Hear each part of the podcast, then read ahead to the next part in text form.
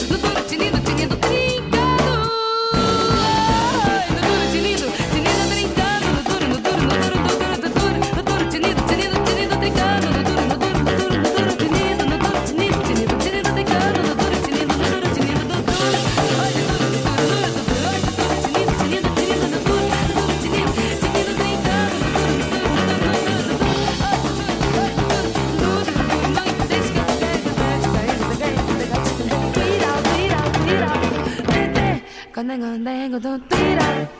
E venho assim, quando gandengo, dou viral.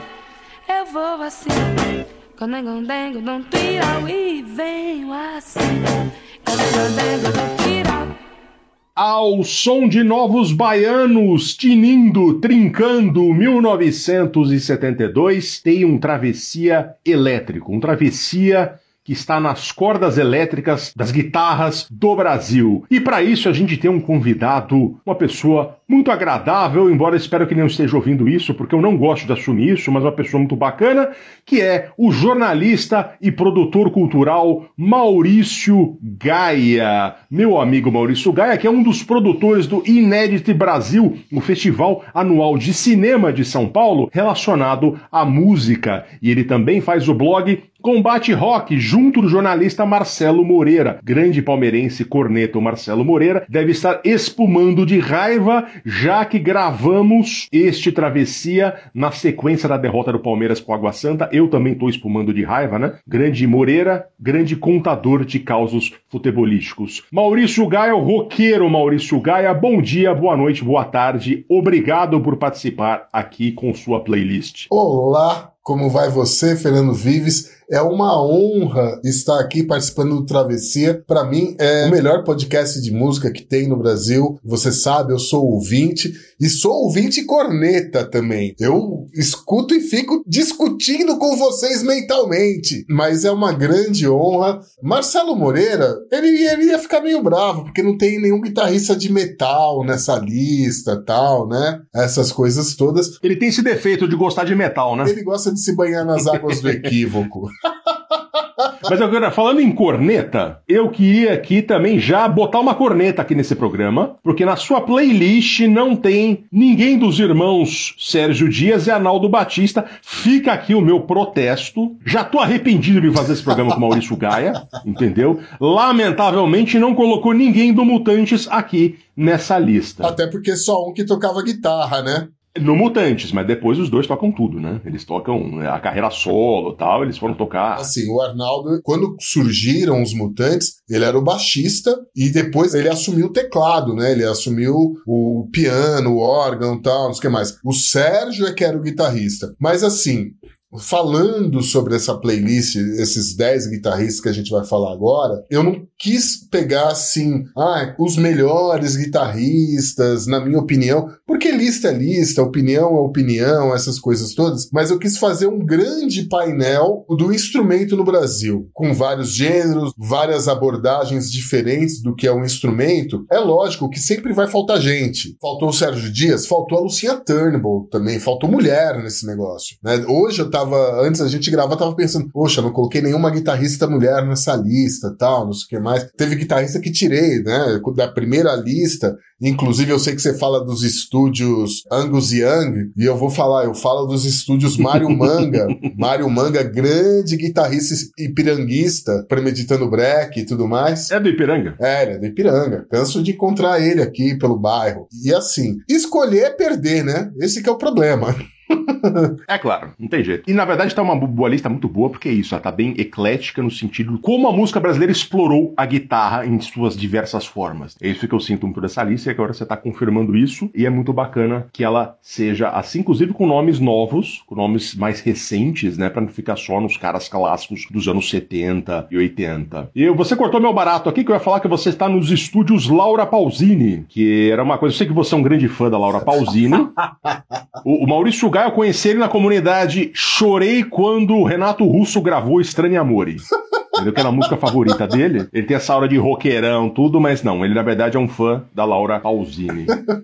Maurício Gaia, começamos com novos baianos para falar do Pepeu Gomes. Seria Pepeu Gomes o mais próximo que nós temos de um Jimi Hendrix? Olha, eu vou falar uma coisa. Muito provavelmente. O Pepeu, ele começou a tocar com 16 anos, tinha uma banda chamada Os Minos lá em Salvador, depois a banda virou os Lifes, né, que ele tocava com o irmão dele, o Jorginho, tocaram ali com o Caetano e o, e o Gil no último show antes dos dois irem pro exílio lá em Londres. E depois, enfim, ficou conhecidíssimo nos Novos Baianos. Teve uma vez que eu tava vendo numa rede social o Pena Schmidt, que é um cara que manja demais de música, né? E aí alguém perguntou qual o melhor guitarrista com quem você trabalhou. E ele falou: Pepeu Gomes. Pepeu Gomes faz a distorção na mão, ele não precisa de pedal para fazer distorção. E é um guitarrista que, enfim, ele incorpora muito da música brasileira com essa coisa do rock, do rock psicodélico dos anos 60, do Hendrix e tudo mais, e que ele traduz tudo isso de uma forma, principalmente ali com os Novos Baianos, e depois, mesmo na carreira solo dele, quando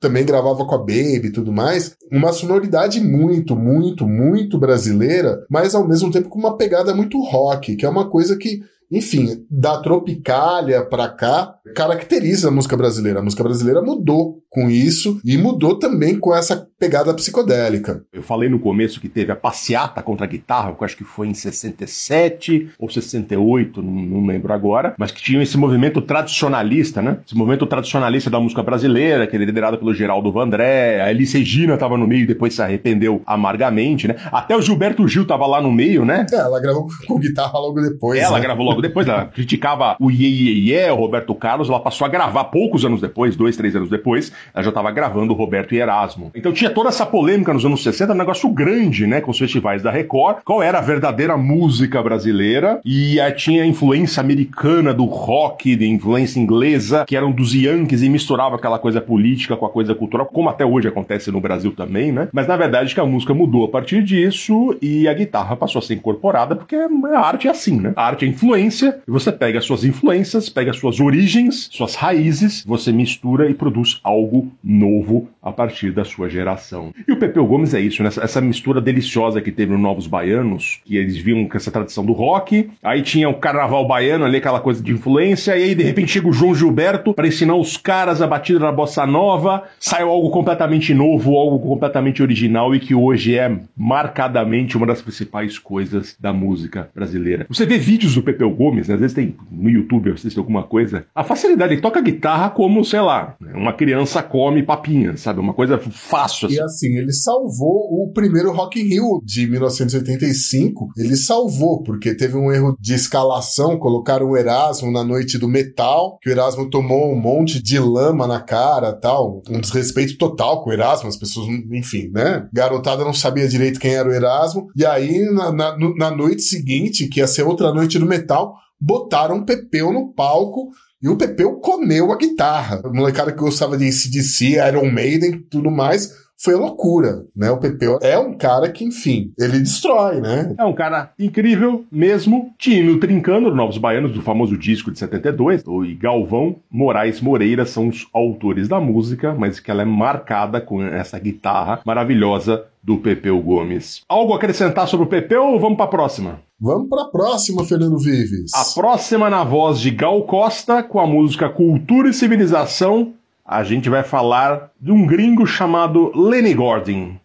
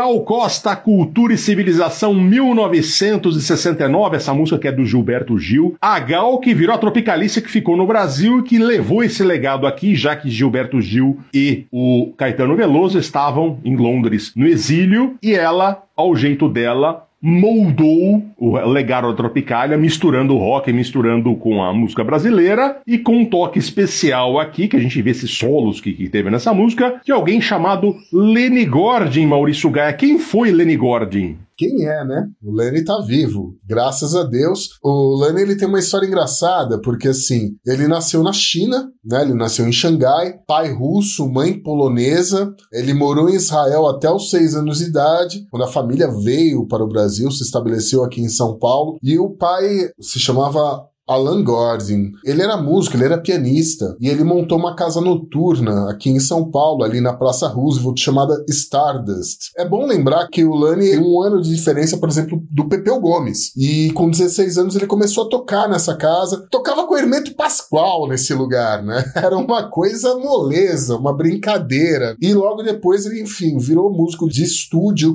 gravou com muita gente da Jovem Guarda, gravou com Eduardo Araújo, tem um disco incrível do Eduardo Araújo chamado Isso é Bugalu, que é- são as guitarras do, do Lani Gordon, e logo depois ele começou a gravar com a Gal. Durante muito tempo acompanhou a Gal Costa, tocou com Caetano, tocou com Gil também. Eu acho que ele ficou com a Gal até ali a época do, do ao vivo da Gal, o Fatal, a todo vapor. E esse álbum de 69, que a Gal tem dois discos de 69, um mais colado ali na Jovem Guarda e o outro é o álbum psicodélico dela, né?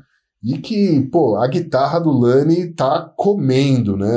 É um trabalho incrível que ele faz ali. Depois descobriu-se que ele tem esquizofrenia, né? Inclusive tem histórias meio lendárias que ele tacou fogo nas mãos, tal, não sei o que mais. Não sei até que ponto isso é verdade, isso é lenda, mas ele continua tocando. O Luiz Calanca, lá do Baratos Afins, resolveu relançar o Lani Gordon. Inclusive, teve uma época que o Lani ele tocava com um cara que estudou comigo lá na Fefeleche, com o César, que hoje mora lá na Espanha. Eles chegaram a tocar juntos. Mas é um baita guitarrista. Ele também é um pouco essa história do Pepeu, né? De pegar toda essa influência roqueira dos anos 60, dos anos, do final dos anos 60, começo dos anos 70, e misturar com música brasileira e transformar isso numa linguagem própria, pesada, cheia de efeitos, cheia de distorção, mas totalmente brasileira. Ele tocou também com o Raul Seixas, tocou com muita gente ali, né? Todo mundo que explorava guitarra nos anos 70. Ele foi um cara marcante, todo mundo queria tocar com ele, porque ele era um cara muito, muito bom. Como vocês puderam observar aí, é, é uma lenda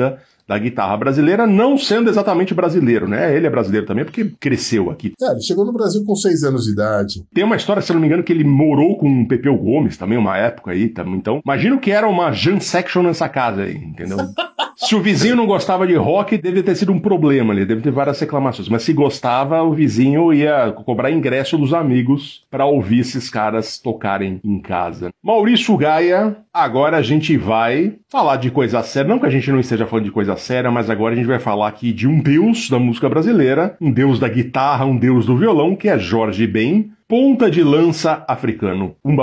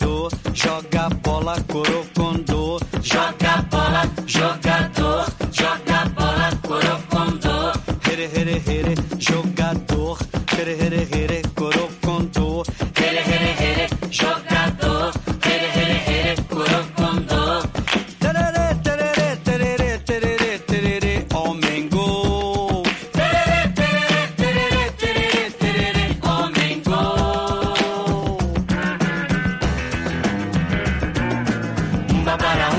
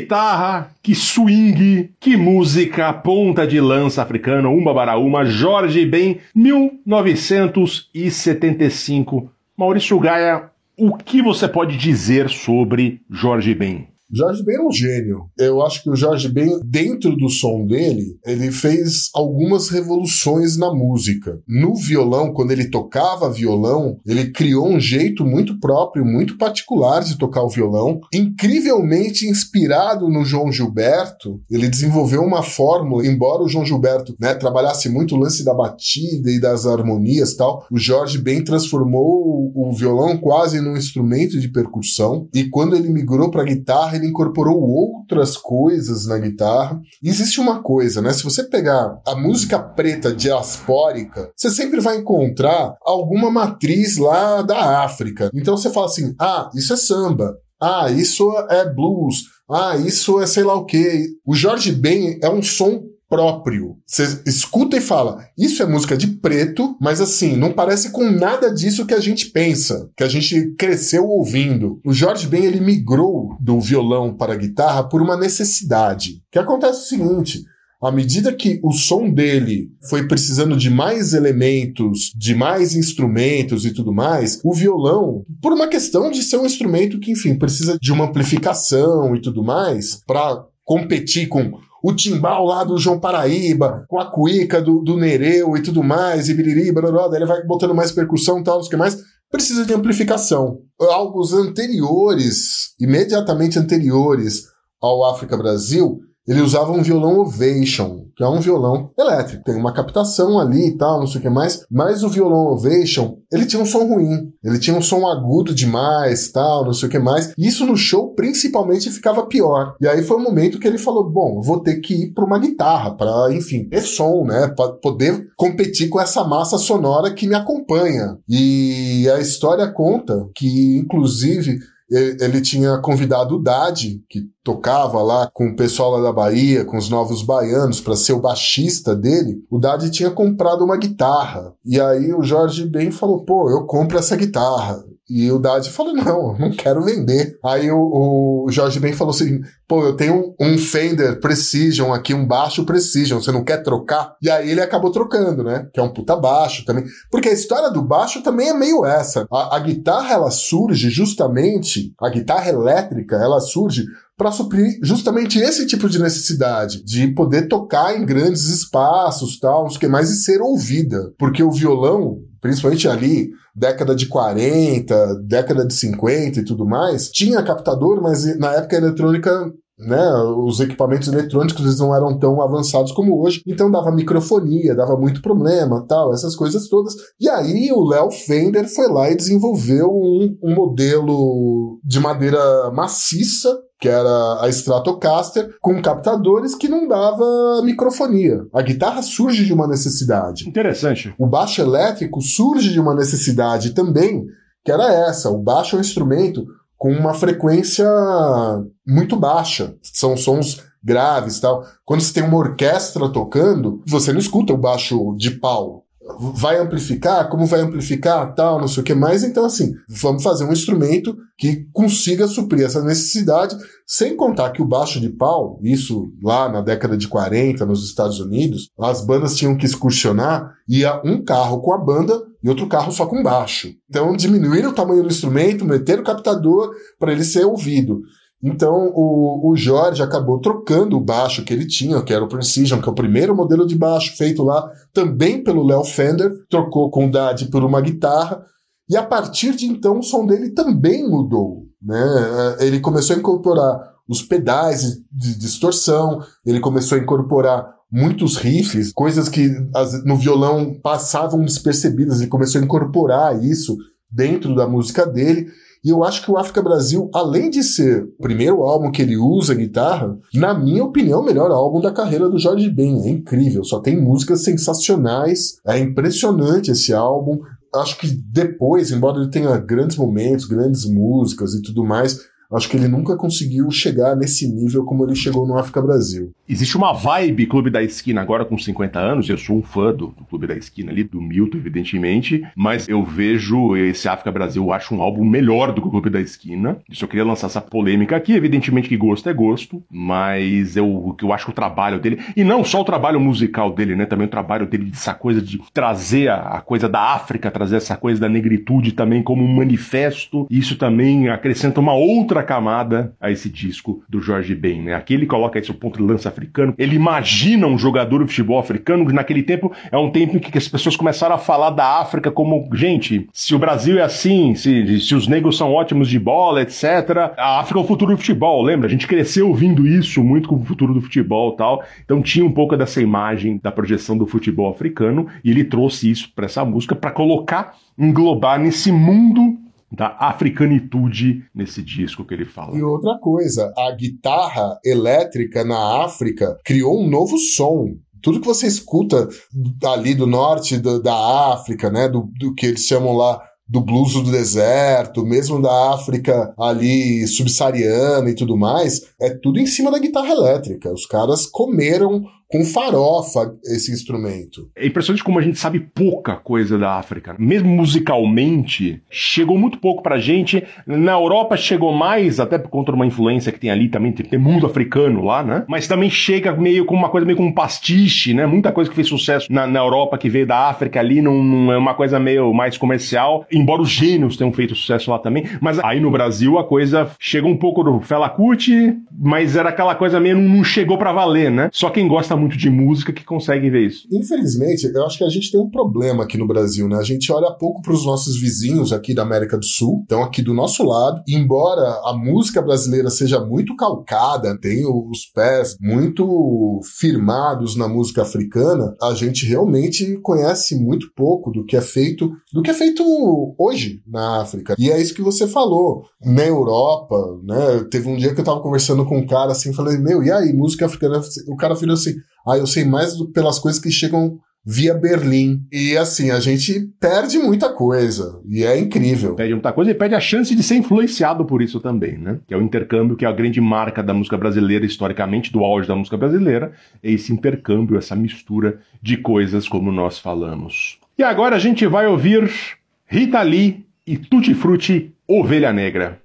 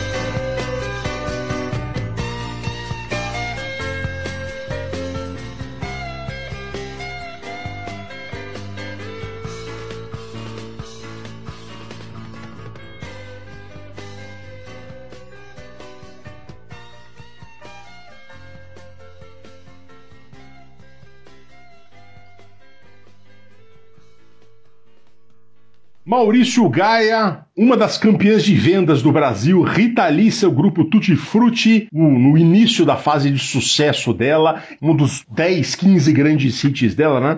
Que é Ovelha Negra. Quem tá na guitarra aqui, essa guitarra marcante nessa música, é Luiz Carlini. Pois é, então, você reclamou lá no começo da ausência dos irmãos Batista, né? O Luiz Carlini era vizinho deles. Ali a Pompeia era um berço de roqueiros ali da década de 60 e tudo mais. O Carlini morava na mesma, morava acho que duas, três casas pra cima da onde moravam os irmãos Batista. Também outro guitarrista da mesma geração do Pepeu e do Lani Gordon, né? Ele tem 70 anos, ele é de, de 52 se eu não me engano. E ali, entre muito LSD e tudo mais, ele começou a tocar guitarra. No ano passado a gente passou um documentário sobre ele no Inert Brasil, que ele estudava no Objetivo da Paulista e que ele tomava ácido pegando o ônibus, descia ali na frente do Conjunto Nacional e ficava no cinema, né? Ali no Astor, vendo filme, e depois voltava para casa. Ele é um guitarrista com uma pegada mais rock and roll mesmo, com uma linguagem bem de rock e tudo mais. Embora ele também tenha tocado com outros artistas e outros gêneros depois do fim do Tutti Frutti. E Ovelha Negra acabou virando a música que é meio a assinatura musical dele. Ele conta que depois que eles gravaram a música, eles gravaram lá no Rio, era um produtor, um produtor estrangeiro, acho que era um produtor inglês do disco, e no hotel ele sonhou com o solo. Olha só. E aí ele chegou assim, pô, tem um solo que eu sonhei, que acho que vai ficar legal pra música. E aí todo mundo falou, não, tem muita guitarra já nesse disco, não precisa de solo nessa música e tal. E aí ele insistiu, insistiu, insistiu. Aí o cara falou, tá bom, vai lá e mostra esse solo pra gente. E aí ele tocou e, e entrou na música, né? Na verdade não é nem um solo, né? É, um, é uma frase musical que se repete no final da música, mas que marcou, marcou a história. Muita gente elege como um dos maiores solos de guitarra da música brasileira e marcou a história do Carlini também, né? Ele é um ótimo guitarrista, tem uma história muito bacana tal.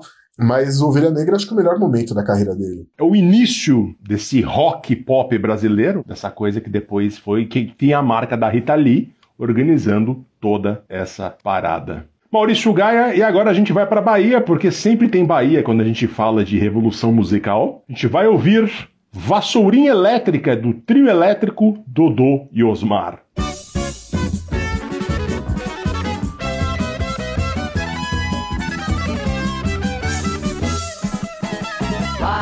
Varre, varre, vassourinhas.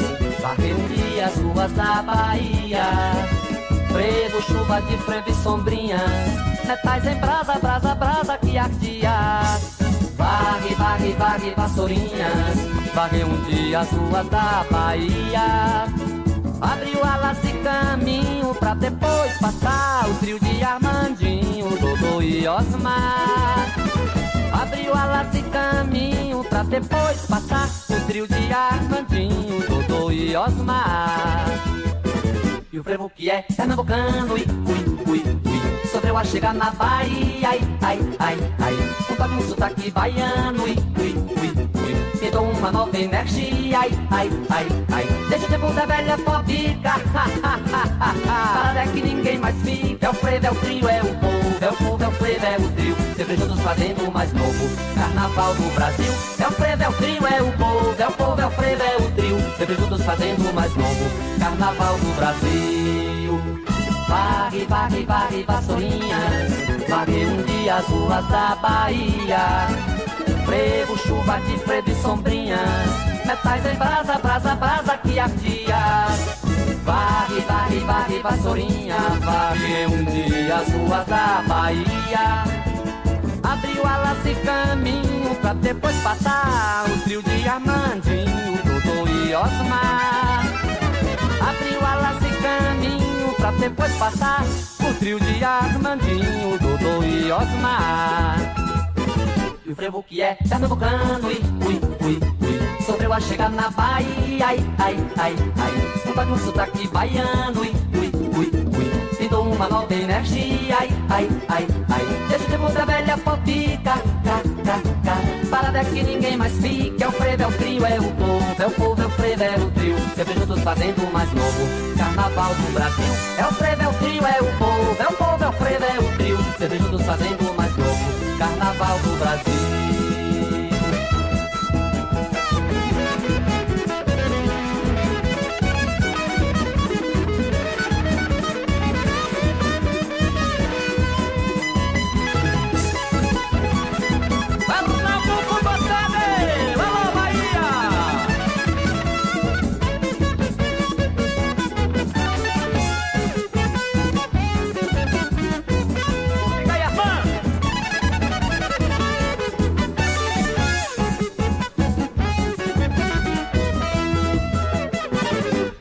E que é pernambucano, ui, ui, ui, ui Sofreu a chegar na Bahia, ai, ai, ai, ai Pra não sotaque baiano, ui, ui, ui, Tentou uma nova energia, ai, ai, ai, ai Desde o tempo da velha fobica, ha, ha, ha, ha, Parada que ninguém mais fica, é o frevo, é o trio, é o povo É o povo, é o frevo, é o trio Sempre juntos fazendo mais novo Carnaval do Brasil É o frevo, é o trio, é o povo É o povo, é o frevo, é o trio Sempre juntos fazendo mais novo Carnaval do Brasil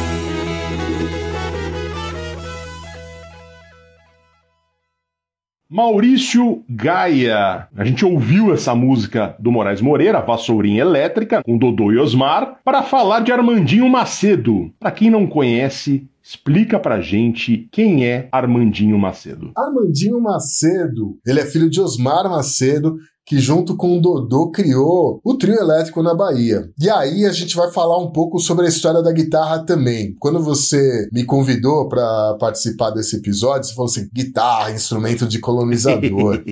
aí tem uma história. É o seguinte: se o Léo Fender não tivesse criado a Stratocaster, a guitarra teria sido criada aqui no Brasil, ou foi criada aqui no Brasil, porque já existia ali o trio do Dodô e Osmar, lá na Bahia, isso década de 40 ainda. E eles enfrentavam o mesmo problema que nos Estados Unidos e em outros lugares também existia, que era, pô, a gente precisa fazer esse negócio suar para mais gente que resolva os problemas de microfonia, porque assim, não dava simplesmente para colocar um captador no violão que dava microfonia, tal, não sei o que mais. Existe uma, uma polêmica meio parecida com a do avião, né? Quem inventou o avião? Foram os irmãos Wright ou foi Santos Dumont? Porque o desenvolvimento da guitarra baiana, do que a gente conhece hoje como guitarra baiana, com a guitarra elétrica mais ou menos aconteceu no mesmo período, na mesma época. As soluções encontradas surgiram também mais ou menos na mesma época. Quando o Léo Fender saiu lá com a guitarra elétrica, o Dodô, que era técnico de eletrônica, ele descobriu que assim, poxa, eu preciso fazer um instrumento de corpo sólido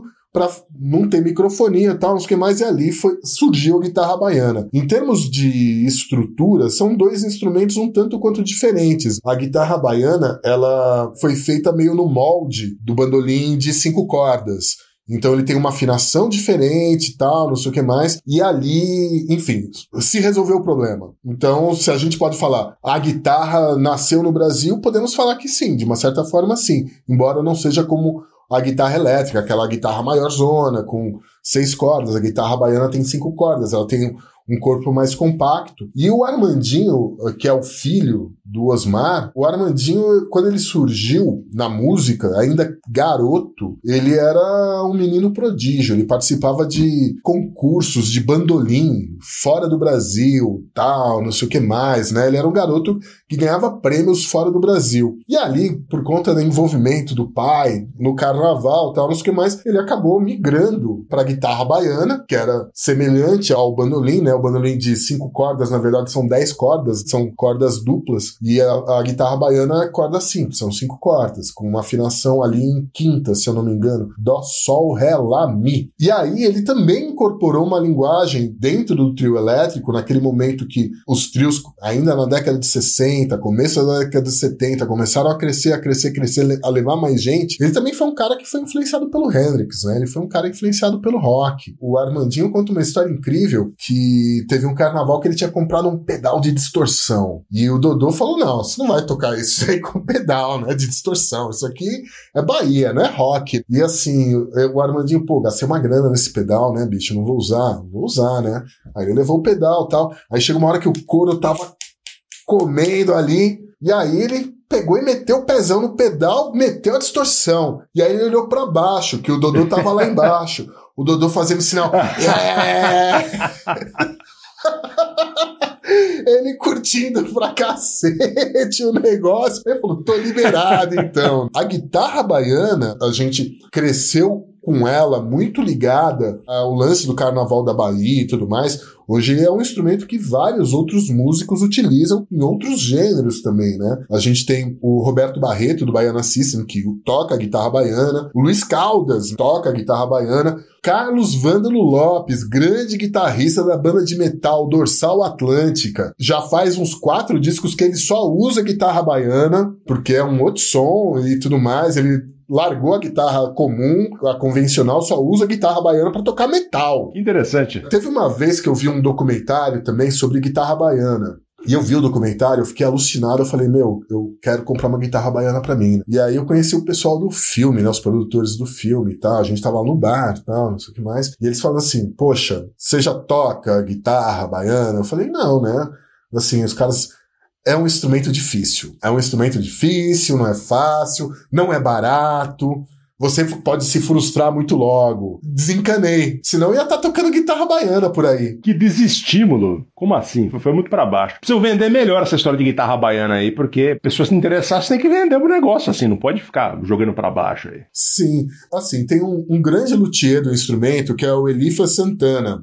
Ele é lá de Aracaju. Ele é um luthier, então ele não, não faz guitarra em série, né? Não é uma grande fábrica, mas ele vende as guitarras, tal, não sei o que mais. Ele vende guitarras customizadas também. Todos esses nomes que eu falei, o Armandinho, o Luiz Caldas, o Carlos Lopes, todos eles compram as guitarras baianas do Elifas. Tem um cara, vale a pena procurar no YouTube, um cara lá de Natal chamado Roberto Toral. E ele tem vários tutoriais sobre guitarra baiana, porque realmente é um outro jeito de tocar um instrumento, por conta da afinação. Você já tocou violão alguma vez na vida, Fernando Vives? Eu já cheguei a fazer aulas de violão, mas eu sou uma tragédia, infelizmente. Então, você tem que esquecer tudo aquilo que você aprendeu com o violão pra tocar guitarra baiana, porque é um outro jeito de tocar. Uma hora eu vou comprar guitarra baiana, vou montar um bloco de carnaval, um outro bloco de carnaval, e vocês vão ver só. Olha só, imaginem. Maurício Gaia, ele já, por enquanto ele só toca escaleta, né? Não sei se você sabe, ele é um entusiasta da escaleta, o que é uma vergonha. Uma pessoa maior de 12 anos de idade você foi de escaleta, né? É só Maurício Gaia e Liam Gallagher na vida, né? Ou eu não, não lembro qual dos dois que tocava escaleta. Era um dos dois, tinha um clipe lá que ele tocava. Não, tem um monte de gente que toca escaleta, é um piano que você põe no bolso, gente. Pelo amor de Deus. Mobilidade. Não dá pra carregar um piano pra cima e pra baixo. Deixem de ser Pô, caretinhas. dá, dá pra colocar aquele xilofone que criança toca também, que faz pem, pem, pem, também dá pra carregar no bolso aí. Não vai, não vai meter na sua, não vai meter na sua banda de rock, né? Por favor. Mas enfim, como sempre, polemizando aqui com Maurício Gaia, mas agora a gente vai falar agora uma parada séria, a gente vai falar de um grande nome da música alternativa brasileira, porque ele tá sempre lá, ele é considerado um gênio, mas ele não é muito famoso, que é o Heraldo Monte, a gente vai ouvir Caboclo Elétrico.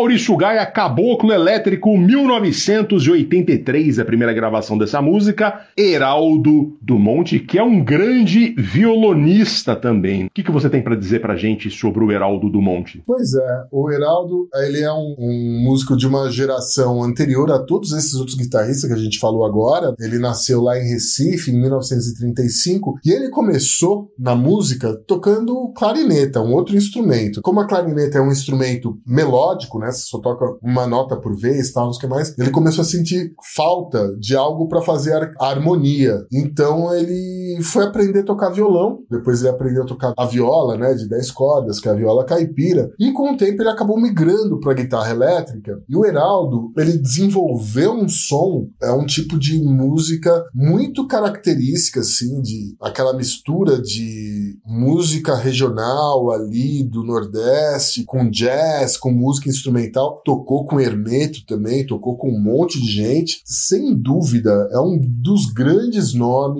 do instrumento aqui no Brasil. Eu acho que ele tá nativa ainda hoje. Eu não tenho certeza. Eu cheguei a ver um show dele pouco mais de 20 anos atrás e assim, era um absurdo o que ele tocava. Ele tocava demais. Um baita instrumentista, um cara que, enfim, com certeza deixa um legado enorme dentro do que é a música, dentro do que é a guitarra, a guitarra elétrica no Brasil. O Heraldo do Monte ele é um músico por excelência, que é isso, ele vai estudando, fazendo novas sinapses a partir do que ele estuda, vai estudando outras coisas e vai acrescentando o que ele tem. Então é, é- é quase como se fosse o princípio acadêmico, o princípio de estudar da academia, que ele fez isso no- na prática musical. É um cara interessantíssimo, tá com 87 anos, eu também não sei se ele tá nativo ainda, mas é um nome que, aquela coisa, quem mexe com música tem o Heraldo do Monte como um nome muito automático de um cara muito importante na música brasileira, não só pelo, pelo jeito que ele toca, mas também pelas misturas que ele faz. A gente sempre volta a essa tecla, né? Até porque a gente tá falando de guitarra e música brasileira, sempre vai ter a mistura. Então acho que esse programa que a gente vai mais insistir nesse tema. Heraldo do Monte, se você gosta muito de guitarra, você gosta muito de violão, instrumentos de cordas em geral, ouça o Heraldo do Monte para conhecer mais. E agora, momento histórico travessia, a gente vai tocar aqui um heavy metal, hein? Vai tocar aqui um rock pesado. A gente vai ouvir Sepultura, Roots, Bloody Roots.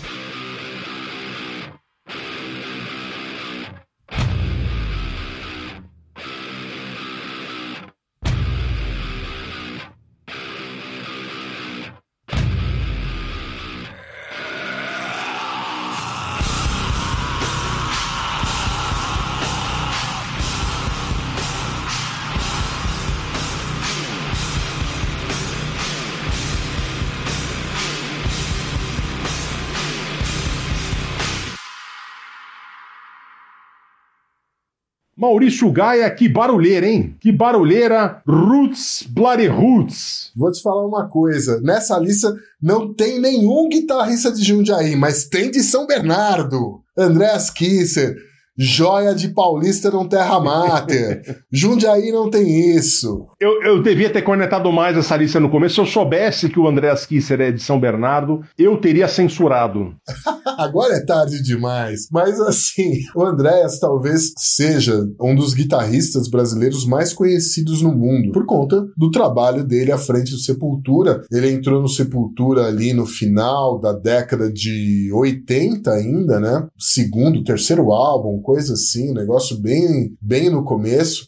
Ele é percebido fora do Brasil, e não só ele, o Sepultura, o som do Sepultura, embora seja uma banda de metal e tudo mais, pro ouvido do estrangeiro bate diferente, bate uma coisa assim, hum, tem uma coisa aqui que é diferente. Essa coisa diferente é uma coisa chamada Brasil. Sim, demais. Você pega ali pra frente ali do Chaos AD e tudo mais, você começa a ver que assim, eles começam a incorporar alguns elementos de música brasileira dentro do som deles, né? Mesmo no Roots tem, né? Eles vão gravar lá com, com os Chavantes, né? Eles vão gravar com Carlinhos Brown no álbum seguinte e tudo mais.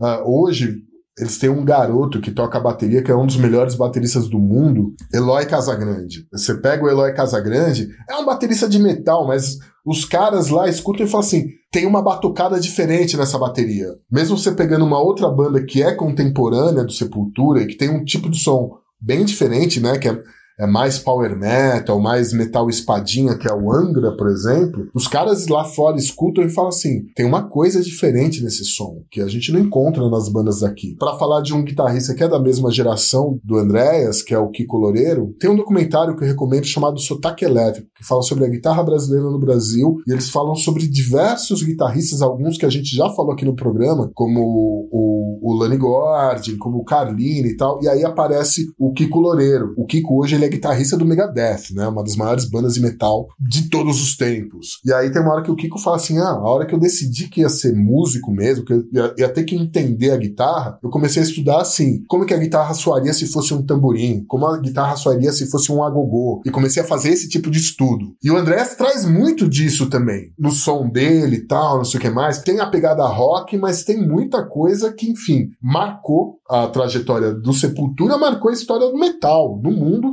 É, é aquilo, ele é o Ronaldinho Gaúcho de rolês aleatórios de música. A Sandy chama pra tocar, ele vai. O Zequete chama pra tocar, ele vai. Quem chamar ele pra tocar, ele vai. Né? A gente já viu o Andrés tocando com um monte de gente de vários gêneros e pra ele tá tudo bem, porque é isso. Ele entende tudo isso assim, é música. Meu trabalho é música e eu vou tocar com quem me chamar, porque é bacana. Isso só agrega repertório pro trabalho dele. É impressionante como o tamanho do Sepultura, né, no mundo do metal, né, internacionalmente eles são muito, muito reconhecidos. E eu vou contar uma anedota aqui, que eu, eu fui num churrasco outro dia, e tinha um australianão, bem, bem típico australiano, branco, com uma camisa de metal, e quando ele viu que a gente era brasileiro, ele, cara, eu sou fã do Sepultura, Sepultura, a maior banda do metal da história, minha banda favorita. E o cara começou, tipo, ele não conseguia parar de falar do Sepultura, daí ele contou, eu acho que foi um show que o Sepultura fez na Austrália, eu não sei se o cara tá viajando ou se foi um show na Austrália mesmo, mas ele foi lá no camarim, ele tirou foto com os caras do Sepultura, e ele fala, cara, foi o momento mais feliz da minha vida, inclusive minha filha nasceu, ele tava lá com a filhinha, eu ainda acho que o melhor momento da minha vida foi de eu tirar foto e conhecer os caras do Sepultura. Assim, esse é o tamanho da idolatria do cara pro Sepultura. Ele não conhecia absolutamente nada de Brasil, até apresentei Angra pra ele lá. Ela falou: olha, você gosta de metal, você vai ver que o Brasil tem outras coisas tal. Eu falei do Angra. Não gostou tanto quanto ele gostou do Sepultura, evidentemente, mas eu acho que isso tem. O cara conhece absolutamente nada de Brasil, mas ele conhece o Sepultura nessa vertente. E é isso que você falou, né? O fator Brasil é o, é o que fez o Sepultura ser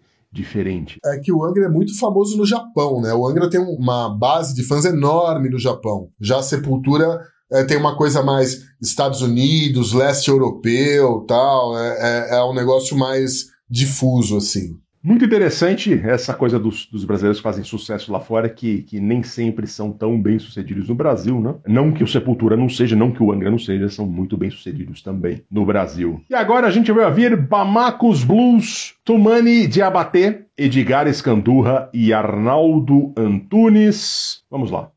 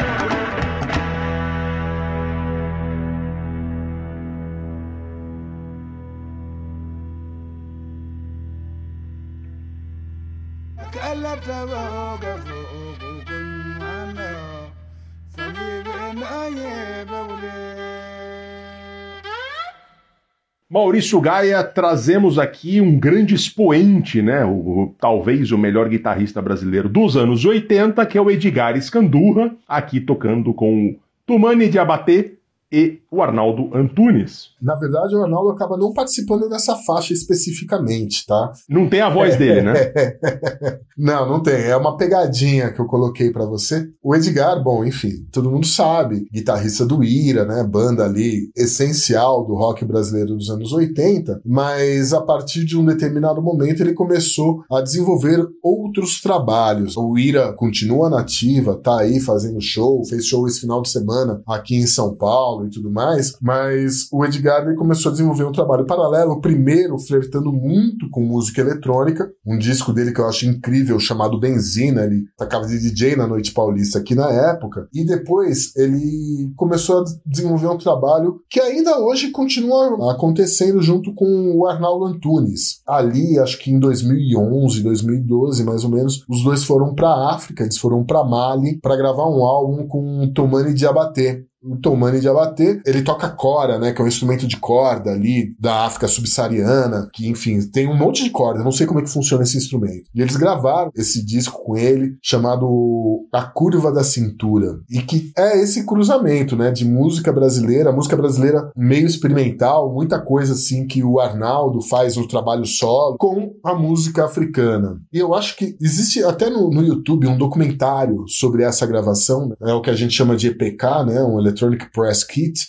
falando desse álbum, e é onde a gente vê que, por exemplo, quando você fala, sei lá, da- passeata da guitarra contra a guitarra elétrica em 67, na África isso nunca foi problema. A guitarra apareceu, os caras falaram assim, beleza, vamos pegar. O Tomani, ele vem de uma linhagem de griot que há 700 anos a família dele toca esse instrumento e é passado o conhecimento de pai para filho. Aí tem uma música que aparece o filho do Tomani gravando com eles e o garoto não teve dúvidas, ele plugou lá a cora no, no pedal wah e saiu tocando virou uma guitarra, aquele negócio e tudo bem, ele tocando ali junto com o Edgar. Então, eu acho bacana que o Edgar, além daquele som, né, meio do pós-punk, meio do rock brasileiro dos anos 80 e tudo mais, ele persiga dentro da guitarra dele, dentro do som dele, outras coisas. Uma vez eu, eu entrevistei lá no Combate Rock os irmãos Buzik, André e, Ivan Buzik, que era- eram daquela banda Dr. Sim e tal, não sei o que mais. E aí eles falando que um dia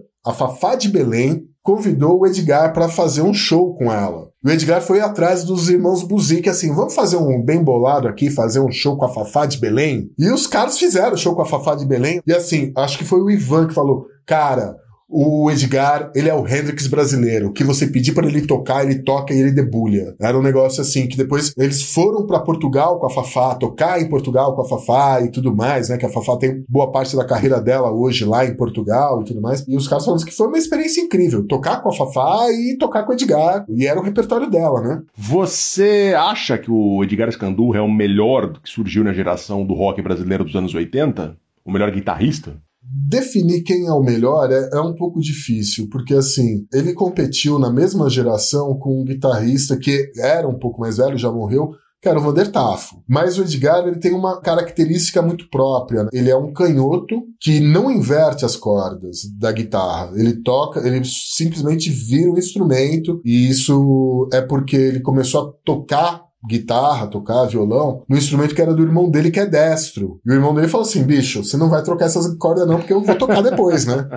Então ele teve que desenvolver um jeito muito próprio, muito peculiar de tocar e tudo mais. E isso transforma o som dele num- numa coisa muito característica. Eu lembro uma vez, eu tava em Fortaleza a trabalho e tudo mais. Aí era noite, tava voltando pro hotel e eu escutei um som. Banda tocando tal, não sei o que, mas tinha um clube do lado do hotel que eu tava. Ouvi e falei, eu conheço essa guitarra. Aí eu cheguei, era um show do Ira. E eu entrei, né? Começou o show, acabou de começar, então vou entrar. Entrei, vi o show do Ira. Mas é um tipo de, de guitarra que assim, você escuta e fala, eu conheço essa guitarra. Ele tem uma assinatura muito própria. Né? De longe na rua dá pra saber que é o Edgar que tá tocando. E acho que isso, mais do que ser o melhor guitarrista, tal, não que mais. Acho que isso, ter uma assinatura que as pessoas reconheçam é mais importante do que ser o melhor guitarrista. Eu tentei colocar aqui o Maurício Gaia contra a parede, mas ele ficou em cima do muro aqui. Falou, não, não, não vou polemizar, entendeu? É isso. Eu, como jornalista, eu quero respostas definitivas pra manchetar, mas não. Ele vai lá, fica em cima do muro, não dá. tá certo ele, né? Porque, na verdade, essas perguntas são só pra gente aumentar a polêmica de bar, porque, no fundo, não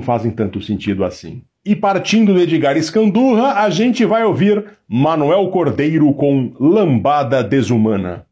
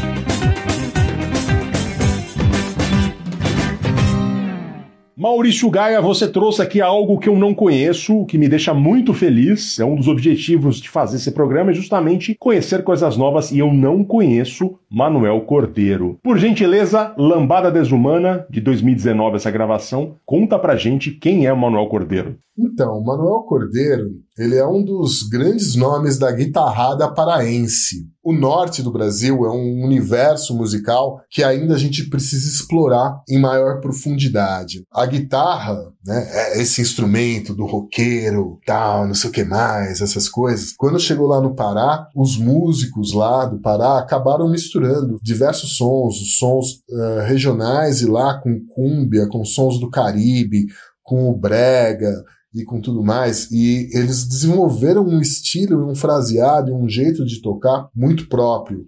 Né? A gente vai ter dentro do universo da guitarrada uma série de instrumentistas como o Mestre Vieira, como o Verequete e o próprio Manuel Cordeiro. O Manuel Cordeiro, se não me engano, ele nasceu em 55, alguma coisa assim. Hoje a gente tem outros nomes, né, mais recentes, como o próprio filho do Manuel, que é o Felipe Cordeiro, o Félix Robato, e que mistura esse som todo que é ele tem muita coisa de música caribenha, instrumental e tudo mais, e que faz um som extremamente dançante, é impossível ficar parado, é um som delicioso de se ouvir, e você fala, cara, o Brasil é incrível. Porque é, é totalmente brasileiro esse som. O próprio Chimbinha, né, que a gente conhece lá, que tocou com a Joelma e tudo mais, ele também tem muita coisa dessa guitarrada lá do Pará, é, a gente fala do Pará, mas assim, Amazonas também tem, né? Pra nossa amiga Bia Chui não ficar chateada com a gente, a gente tem que dar os devidos créditos. E o, o Manuel é um dos grandes nomes, é um dos grandes expoentes dessa guitarra. O filho dele, o Felipe, é um herdeiro desse trabalho. E o Felipe é um cara que, enfim, tá aí na ativa, fazendo muita coisa, né? Tá sempre aqui fazendo show em São Paulo. O seu Manuel teve um período que ele teve né, aquela fase brava da Covid, ficou mal, mas graças a Deus se recuperou tá vivo, tá bem, tá fazendo show. Eu não sei quando esse programa vai para o ar, mas eu sei que no mês de abril ainda vai ter um show aqui em São Paulo, dentro do Sesc, um programa chamado Guitarras Brasileiras. E o seu Manuel Cordeiro vai estar aqui com o filho dele tocando. Estarei lá, se possível. E é um som incrível, é um som incrível, é uma delícia de som para escutar na rede, para escutar andando pela rua, é uma maravilha de música. É completamente diferente mesmo do, do que a gente ouve a partir da guitarra. Isso de fato é muito interessante. E é isso, né? O Brasil tem muitos Brasis. E é um melhor que o outro, culturalmente falando. E para encerrar o Travessia, a gente vai ouvir Julico Andrade com a música São Cristóvão via Níger. O Julico, Maurício Gaia, conta pra gente. Então, o Julico, ele é lá de, de Sergipe, de uma cidade chamada São Cristóvão, que fica mais ou menos a 80 quilômetros de Aracaju. Ele é líder de uma banda incrível chamada Badios. Apesar desse nome não tem nada a ver com jogador de futebol, né? Esse nome eles contam que existia um catador de rua na cidade que o apelido era Badio. Então, por conta dessa figura, eles nomearam a banda. A banda é um trio, ela tem uma formação que não é comum, porque não tem baixo. No começo era só guitarra e bateria, meio que nem o White Stripes. E aí depois eles incorporaram um teclado. O som do Badios é como se o Rio São Francisco se cruzasse com o Rio Mississippi. É Nordeste, é o Agreste, e é blues. Uma vez eu também entrevistei eles e falei, meu, e aí, qual que é a influência de vocês? Era todo aquele som psicodélico nordestino dos anos 70, né? Alceu, Zé Ramalho, Lua Cortez, tal, os que mais. Mas com uma linguagem rock. E ao longo do tempo, se você pegar o último álbum dos Badios, eles começaram a incorporar muita coisa de África no som deles, também desse som ali do deserto, do blues africano, né, que na verdade não é blues, né, é um som africano que depois nos Estados Unidos virou blues. Eles começaram a incorporar muita coisa assim, e essa música que a gente ouviu é do álbum solo do Julico, que aí ele realmente deixa bem explícita essa coisa de fazer essa mistura entre Brasil, entre o sul dos Estados Unidos e o norte da África. Então, assim, São Cristóvão, que é a cidade lá da onde eles são, via Níger. E aí ele vai levar a música passando por todos esses caminhos e faz um trabalho incrível. Uma vez, quando o nosso amigo Arthur Crispim criou lá a teoria da União das Repúblicas Socialistas do Agreste, o Nordeste se separaria do Brasil e viraria uma união eh, socialista, eu comentei com o Julico que eu falei: o dia que isso acontecer, você vai ser o Jimi Hendrix dessa terra. É um cara também que eu preciso conhecer. Maurício Gaia, muito obrigado por esse programa, porque você trouxe muitas coisas importantes e você fez um grande painel sobre como a guitarra é usada na música brasileira, fugindo dos clichês. Eu acho que isso é o objetivo principal desse programa. É a gente sempre aprender alguma coisa nova, mostrar para as pessoas sobre isso e conversar com as pessoas sobre isso. E você foi um convidado excepcional aqui, atingiu e muito os objetivos desse programa. Obrigado demais pela sua participação. Ouçam Combate Rock e até a próxima, Maurício Gaia. Brigadão. Valeu, muito obrigado, Fernando Vives. Foi um prazer, uma honra, né? Como eu disse lá no começo, escolher 10 guitarristas e deixar muita gente de fora, outros nomes ficaram de fora e tudo mais, mas é isso. O Brasil ele tem duas grandes tradições musicais. Uma, as cantoras, e outra, os instrumentistas de seis cordas. Você pega ali o pessoal que tocava violão, o Garoto, João Gilberto, a Rosinha de Valença, tal, não sei o que mais. Muita gente muito fera e é natural que numa transição da- do violão para guitarra a gente também fosse encontrar muitos, muitos, muitos e muitos que não, não estão aqui por uma questão de espaço que vale a pena conhecer, vale a pena procurar, vale a pena ouvir. Novos, velhos, contemporâneos. Tem muito guitarrista, muita gente surgindo o tempo todo. Foi um prazer, Fernando Vives. Uma honra estar aqui nesse Travessia. O senhor virá mais vezes, eu tenho certeza. Senhores, muito obrigado por ouvir o Travessia. Prestigiem Maurício Gaia. Até a próximo programa.